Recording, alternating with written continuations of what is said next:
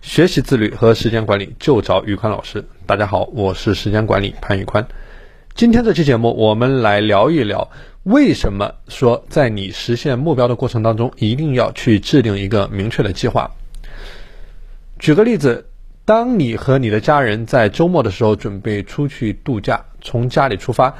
呃，你度假的地方就是你的梦想、你的目标，而你驾车前往你的梦想的过程当中，一定需要一个 GPS 导航，而计划就是你的 GPS 导航。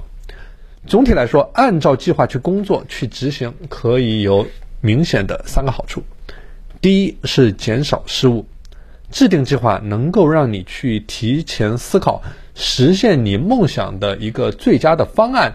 就是说，能够在你可以预见的范围之内，你通过计划来选择一条最优的道路，也就是你的最优的选择。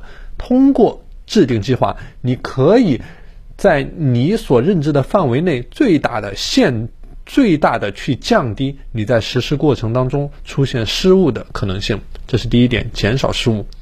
第二点，节省时间。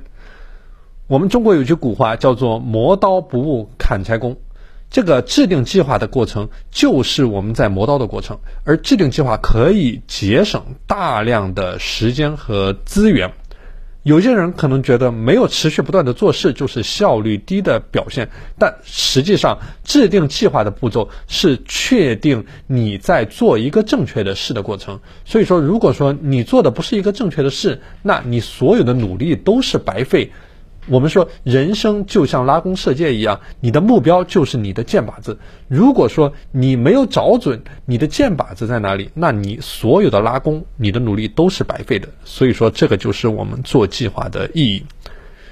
第三个是目标集中。制定计划就像是制定了一张完美的路线图，你能够更加全神贯注，你能够更加专注于这个目标的本身。所以说，制定计划对你来说很重要，因为你不会被你每天各种各样的事情所干扰，因为你有一个明确的路线图，你明确的知道你的目的地在哪里。所以说，你的方向是很清晰的，你就不会被其他的事情干扰，你也可以在单位时间内达到一个最大产出。出的结果。